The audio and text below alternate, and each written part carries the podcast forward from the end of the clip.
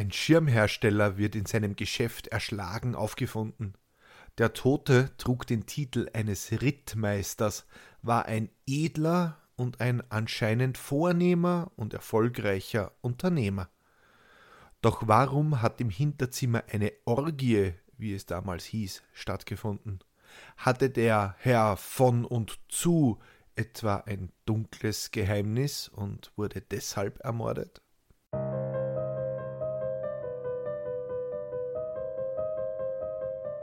Willkommen bei Mörderische Heimat, dem Podcast über historische Kriminalfälle aus eurer Umgebung.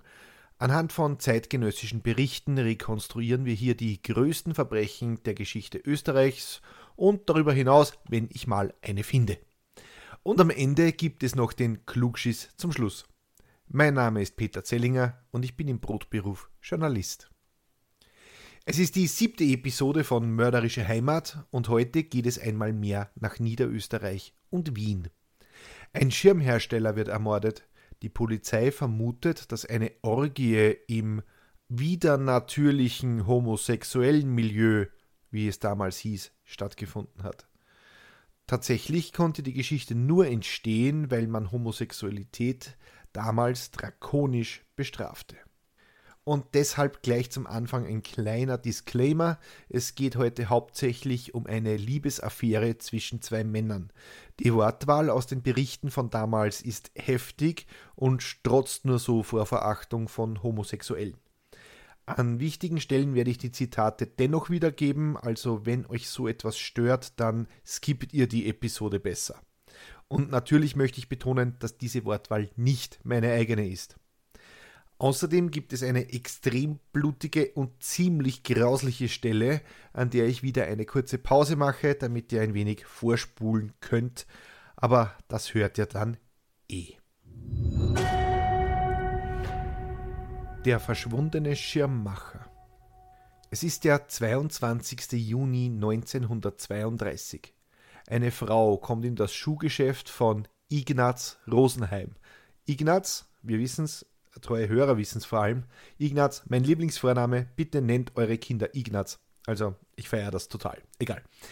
Also kommt eine Frau in das Schuhgeschäft von Ignaz Rosenheim und sagt ihm, dass die Tür zum Geschäft des Schirmherstellers Heinrich Wagner nebenan offen steht. Nicht, dass da noch irgendwelche Diebe reingehen und das Geschäft ausräumen. Na, da hat der Wagner wohl wieder vergessen zuzusperren denn Ignaz, der kennt seine Nachbarn schon. Häufig hängt das Schild mit Komme gleich in der Tür, denn Heinrich Wagner ist oft in Spitalsbehandlung, wie er immer wieder erzählt. Wahrscheinlich hat der schmächtige Schirmmacher wieder eine Therapie, denkt sich Ignaz, und in seiner Zerstreutheit blieb wieder einmal die Tür offen. Er schickt einen seiner Söhne, der soll nachsehen gehen, ob eh alles in Ordnung ist. Der kommt nach einer Weile mit dem Schlüssel zurück. Der steckte innen an der unversperrten Tür. Vom Herrn Wagner fehlte jede Spur. Deshalb hat der Sohn von Ignaz das Geschäft abgeschlossen und den Schlüssel mitgenommen, damit nichts wegkommt, denn Diebe sind schließlich überall und ein unbeobachtetes Geschäft, na, da greift man nur zu gerne in die Geldlade. Der Wagner, der wird sich schon melden, wenn er wieder da ist und dann nicht in sein eigenes Geschäft kann. Doch das Schild komme gleich lügt. Heinrich Wagner wird nicht zurückkommen. Genau genommen ist Heinrich Wagner gar nicht weg. Heinrich Wagner liegt mit eingeschlagenem Schädel nackt auf einer Decke in der kleinen Werkstatt im Hinterzimmer seines Geschäfts. Doch das ahnt zu diesem Zeitpunkt noch niemand. Der Rittmeister Heinrich Wagner war eigentlich gar kein Schirmmacher. Er machte nämlich Karriere in der Monarchie. Als Sohn einer kleinadeligen Familie standen ihm dafür die Tore offen. Was tut ein geborener Edler? Der geht natürlich zur Kavallerie, der edelsten Waffengattung in der Armee. Dort war sein Vater schon Oberstleutnant der berittenen Truppe. Da ist dieser Karriereweg für den jungen Mann vorgezeichnet. Heinrich Wagner Edler von Treuings lautete sein vollständiger Name. 1911 mit 24 Jahren trat er in das Dragonerregiment 14 Fürst zu Windischgrätz ein. 1915, als der Erste Weltkrieg schon tobte, wurde er Oberstleutnant. Entschuldigung, Oberleutnant. Unterschied. 1917 wurde er zum Rittmeister ernannt. Zum Kriegsende 1918 kommandierte Heinrich Wagner ein Pferdespital. Dort wurden damals verletzte Pferde wieder aufgepäppelt. Nach dem Krieg, da war es mit den Dragonerregimentern vorbei. Niemand hatte mehr Verwendung für einen Rittmeister.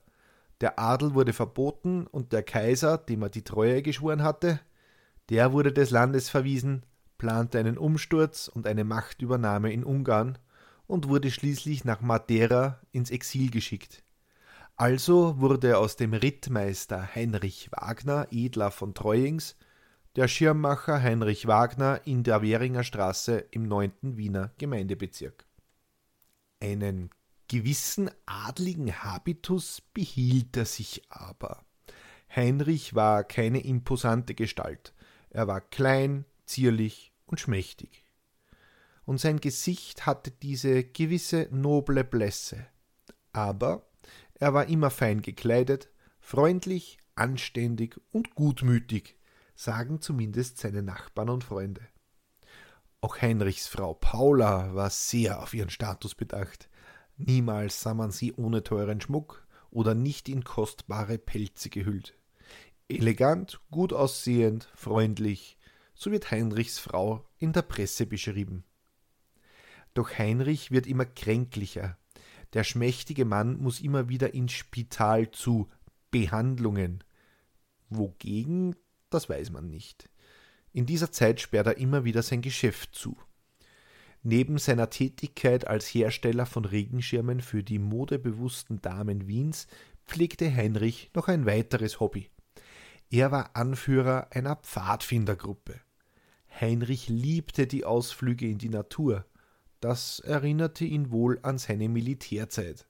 Und Heinrich schätzte die Nähe zu jungen Burschen sehr. Er schätzte sie etwas zu sehr, und das wird ihm das Leben kosten. Die Affäre Heinrich war mit seiner Pfadfindergruppe auf einem Ausflug in die Lobau. Das ist heute ein Nationalpark und gerade ein politisch heißes Eisen, weil die Wiener Stadtregierung einen Tunnel unter dem Schutzgebiet bauen möchte, um die rasch wachsende Stadt besser mit einer Straße zu erschließen. Das habt ihr sicher schon in den Medien gehört.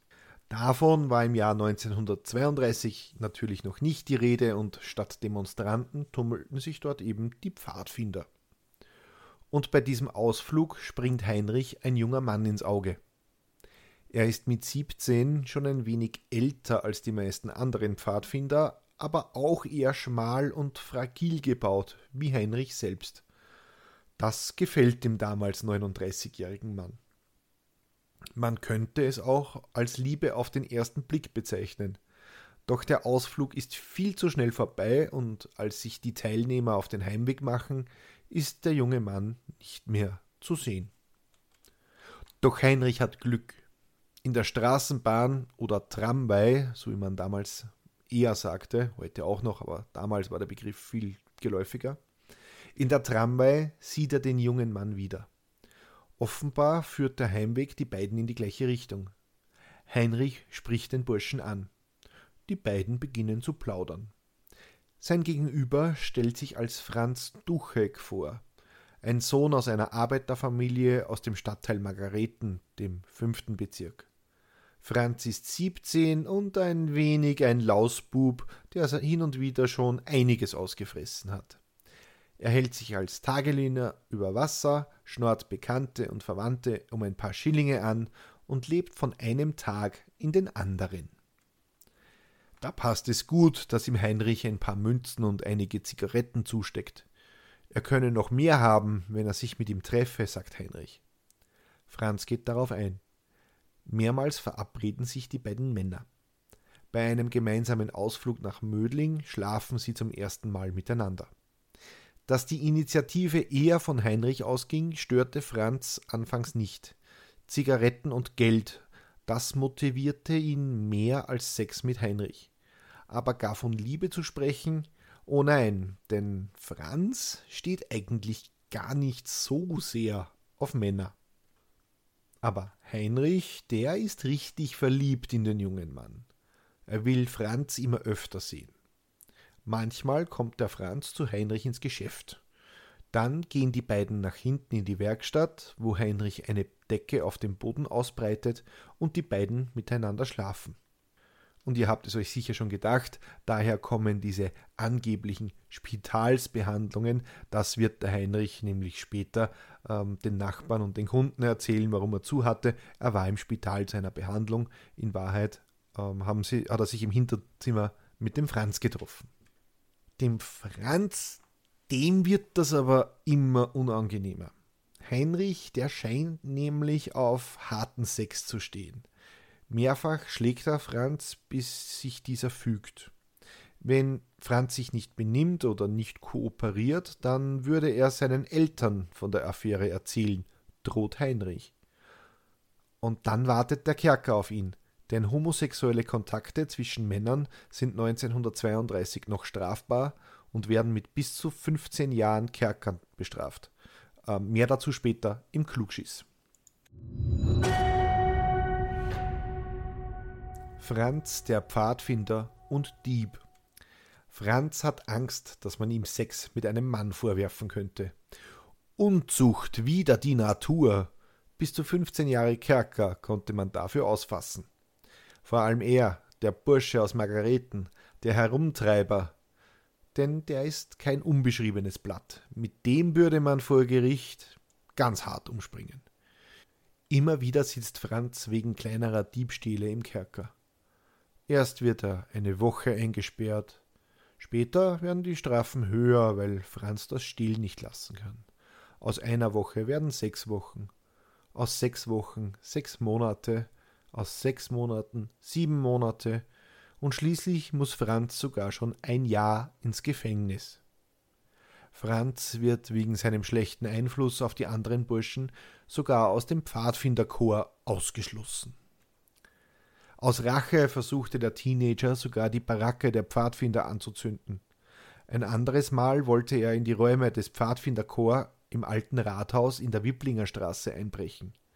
Er schlug ein Fenster ein und befüllte seinen Rucksack mit Ausrüstungsgegenständen und Kleidung der Pfadfinder. Er zog sich einen Sweater mit dem Logo der Pfadfinder an. Und ja, der Begriff Sweater war 1932 schon gebräuchlich. Nehmt das, ihr selbsternannten Sprachwächter mit euren angeblich neuen Anglizismen. Egal.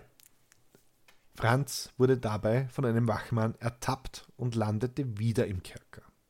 Das hielt ihn nicht davon ab, es zwei Jahre später noch einmal zu versuchen. Und wieder wurde Franz erwischt.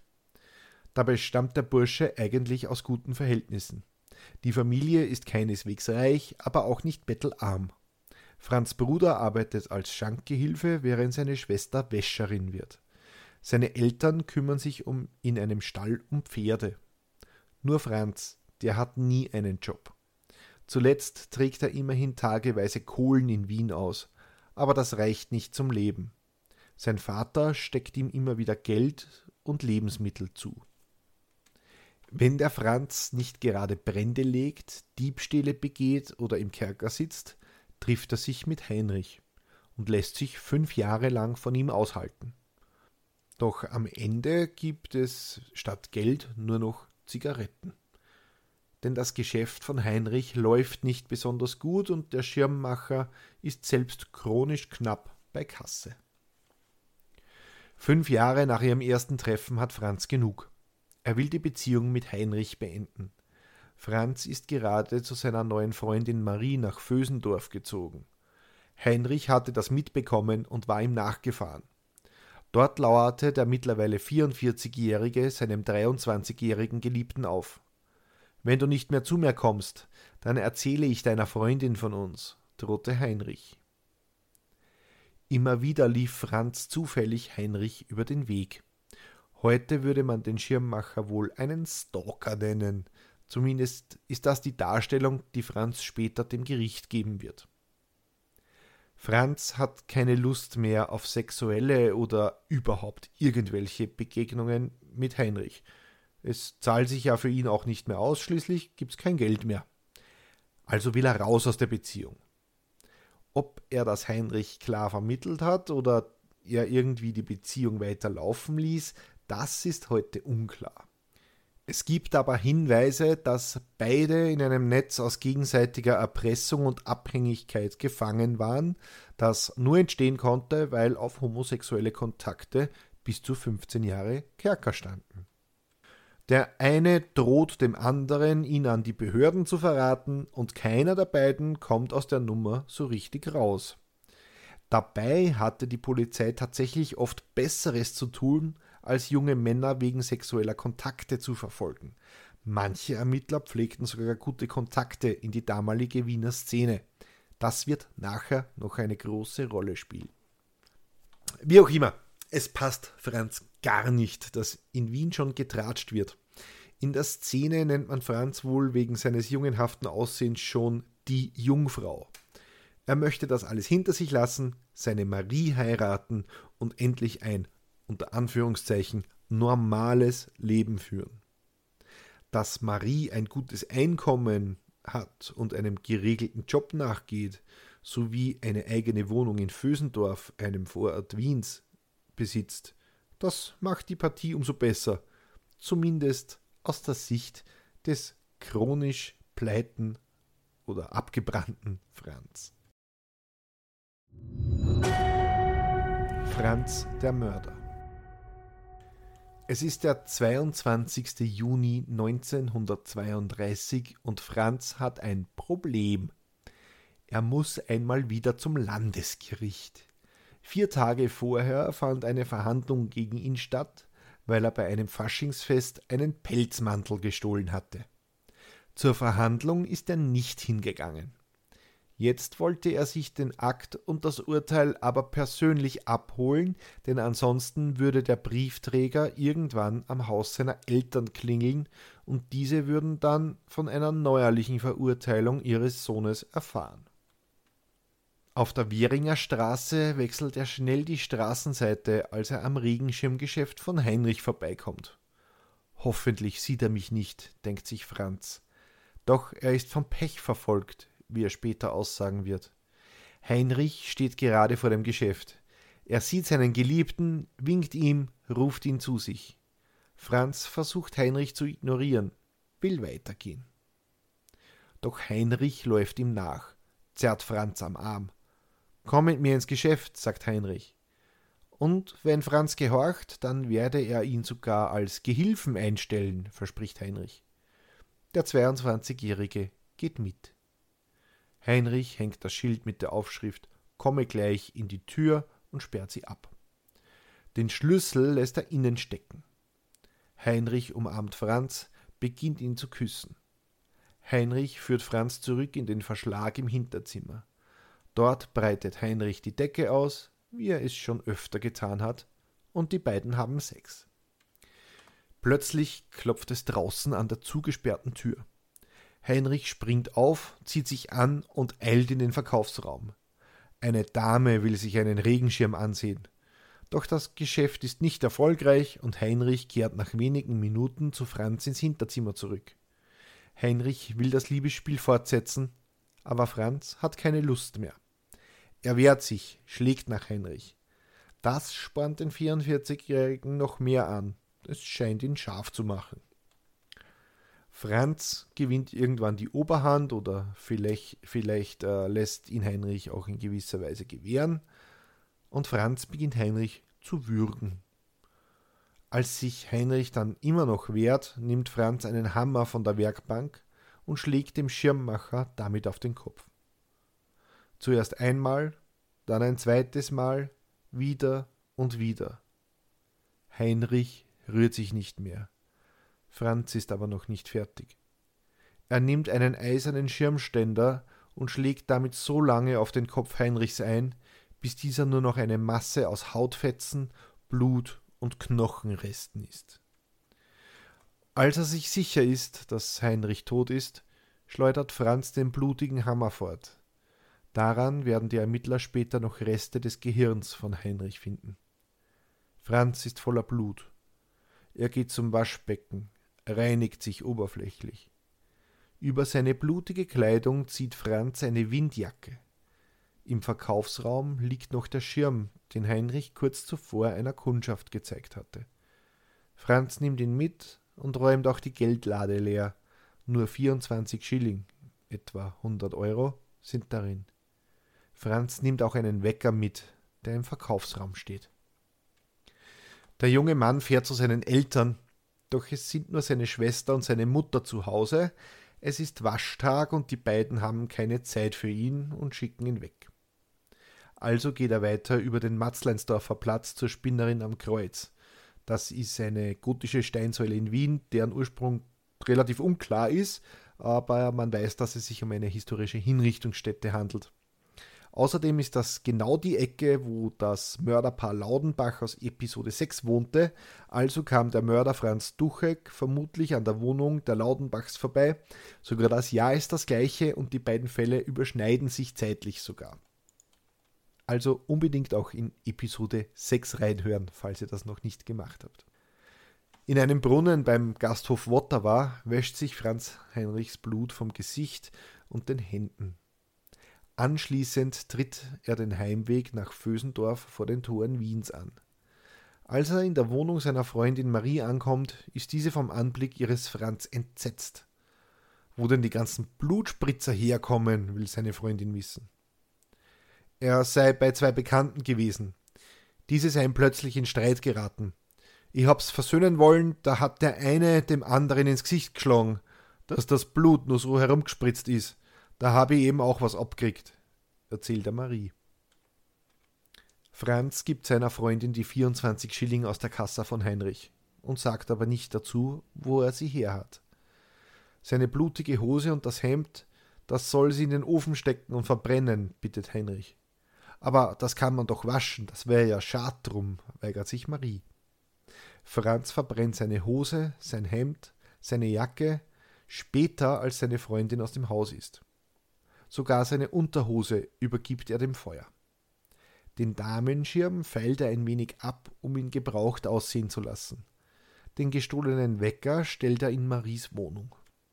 So, und an dieser Stelle ein kleiner Tipp an alle Verbrecher nehmt keine Dinge vom Tatort mit und stellt es euch daheim aufs Nachtkastel.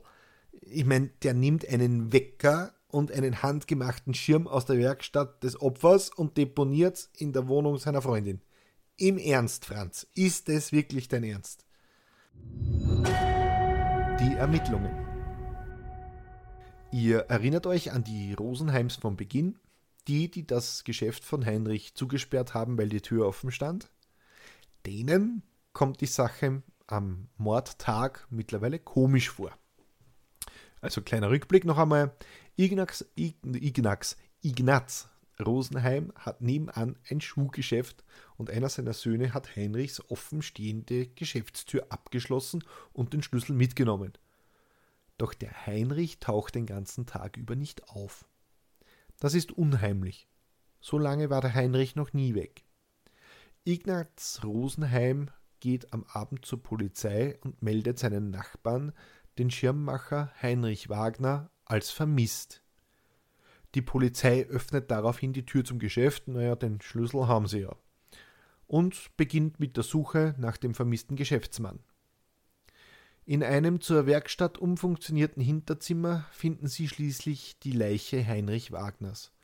Zumindest vermuten sie, dass es sich um den Schirmmacher handelt, denn erkennen kann man von der Person nicht mehr viel. So, und jetzt für alle, die ein bisschen zarter beseitigt sind und diese extrem blutigen Passagen nicht so sehr mögen, eine kurze Pause, damit ihr vorskippen könnt. Sind alle weg? Gut. Die illustrierte Kronenzeitung schreibt. Quer über den Kopf lag die Stange eines abgebrochenen eisernen Schirmständers, daneben ein blutbefleckter Hammer, der dem Mörder offenbar als Waffe gedient hatte. Nach den vorgefundenen Würgespuren am Halse hatte der Täter sein Opfer gewürgt, und da die ersten drei Brustrippen gebrochen waren, war das Opfer vom Mörder offenbar während des Würgens mit dem Knie zu Boden gedrückt worden. Der Schädel war von der rechten Seite her förmlich breit gedrückt, das Schädeldach zertrümmert das rechte Stirnbein und Jochbein in Stücke geschlagen, das ganze Nasengerüst zersplittert, die Kiefer zerbrochen. Da sich an dem eisernen Schirmständer starke Blutspuren und Gehirnbrei vorfanden, war der Schluss gerechtfertigt, dass der Mörder sich dieses furchtbaren Werkzeuges zur Tat bedient hatte. Und an alle, die jetzt wieder da sind, weil sie vorwärts gesprungen sind, ihr müsst nur so viel wissen, Heinrich ist sehr, sehr tot. Der Fundort und die Lage der Leiche führten die Beamten zu dem Schluss, dass hier eine Orgie stattgefunden haben muss. Die Berichte gehen hier ausnahmsweise nicht weiter ins Detail, aber anscheinend dürfte die Polizei von der Homosexualität Heinrich Wagners gewusst haben, denn sie beginnen in diese Richtung zu ermitteln. Ja, der Wagner war mit einem jungen Burschen zusammen, der Franz Duchek, der von allen wegen seines jungenhaften Aussehens nur die Jungfrau genannt wurde, erfahren die Ermittler, denn einige hatten gute Kontakte in die damalige homosexuellen Szene Wiens. Am Tag darauf ließ die Freundin von Franz, Marie, in der Zeitung vom Mord an dem Schirmmacher Heinrich Wagner. Just an dem Tag, an dem Wagner ermordet wurde, kommt ihr Freund Franz mit blutiger Kleidung und einem neuen Regenschirm sowie 24 Schilling nach Hause? Moment, 24 Schilling ist genau der Betrag, der aus der Kasse des Geschäfts gestohlen wurde. Das konnten die Ermittler aus den Abrechnungen rekonstruieren.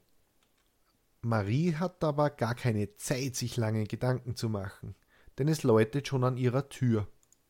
Fünf Polizisten stehen da, ob Sie sich kurz in der Wohnung umsehen dürfen, fragen die Beamten aus Wien und Niederösterreich.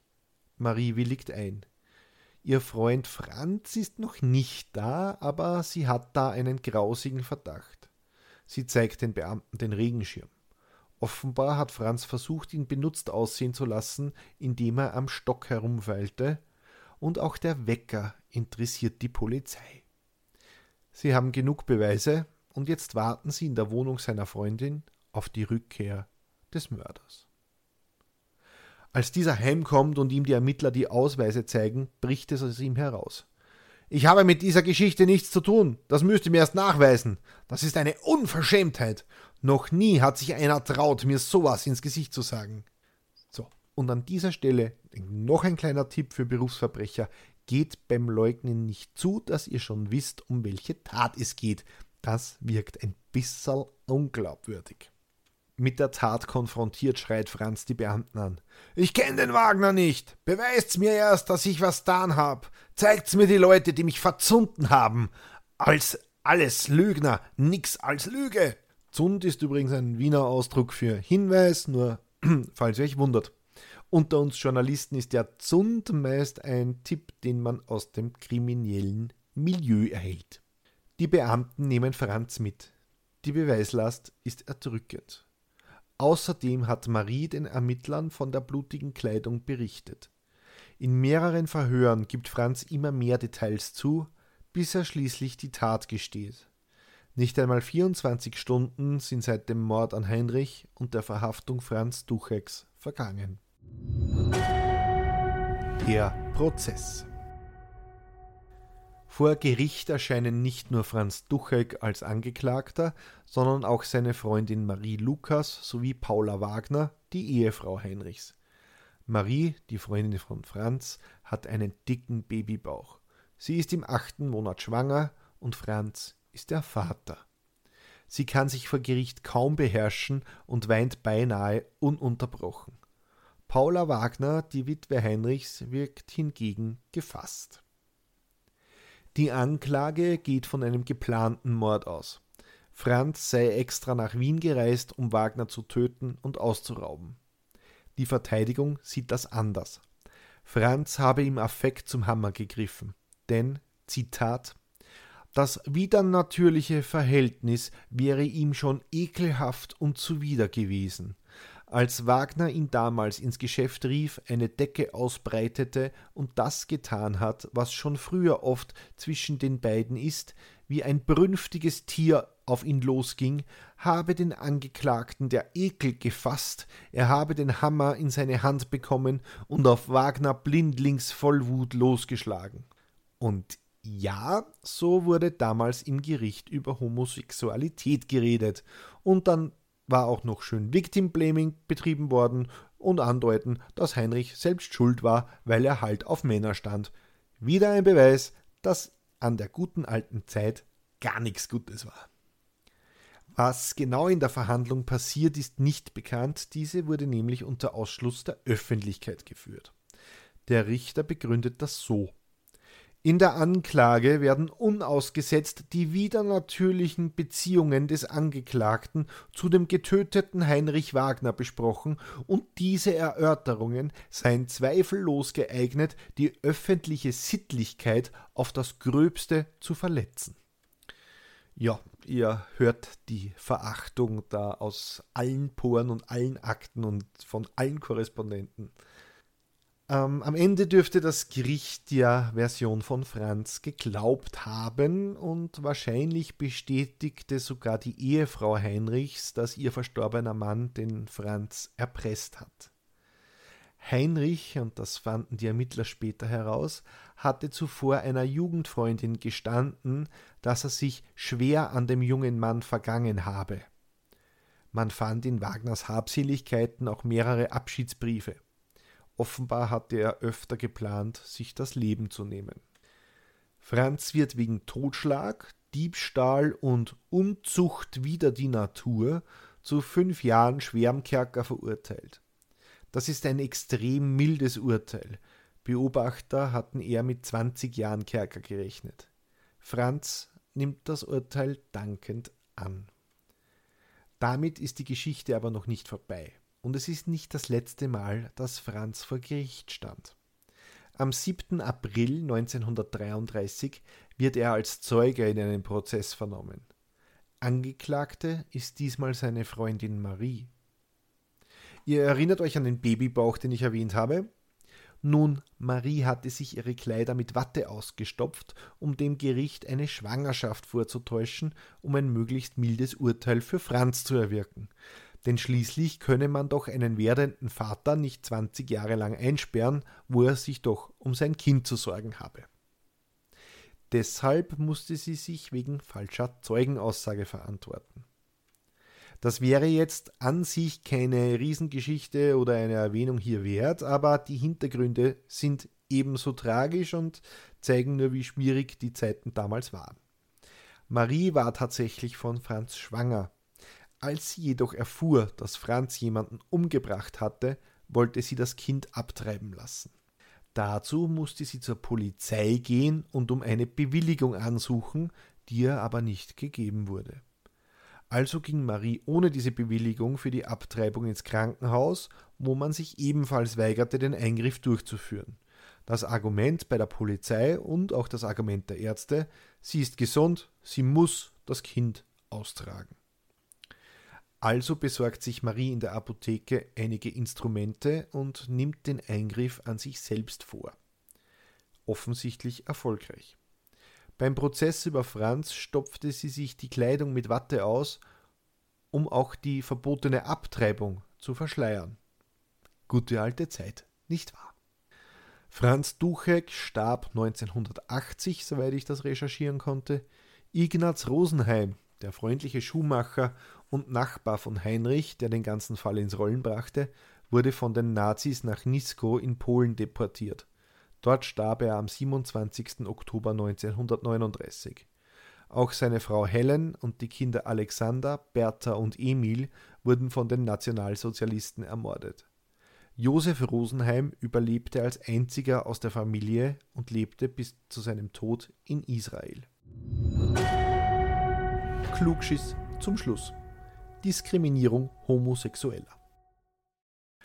Homosexualität war in Österreich bis 1971 strafbar. Erst da wurden homosexuelle Kontakte straffrei gestellt. Damit gehörte Österreich zu einem der letzten Länder in Europa, das die Verfolgung Homosexueller aufgab. Aber seitdem ist sicher alles Leihwand und es werden keine Unterschiede zwischen Menschen mit anderer sexuelle, sexueller Orientierung mehr gemacht, oder? Naja, nicht ganz. Österreich ist auf dem Gebiet immer noch mehr als rückständig.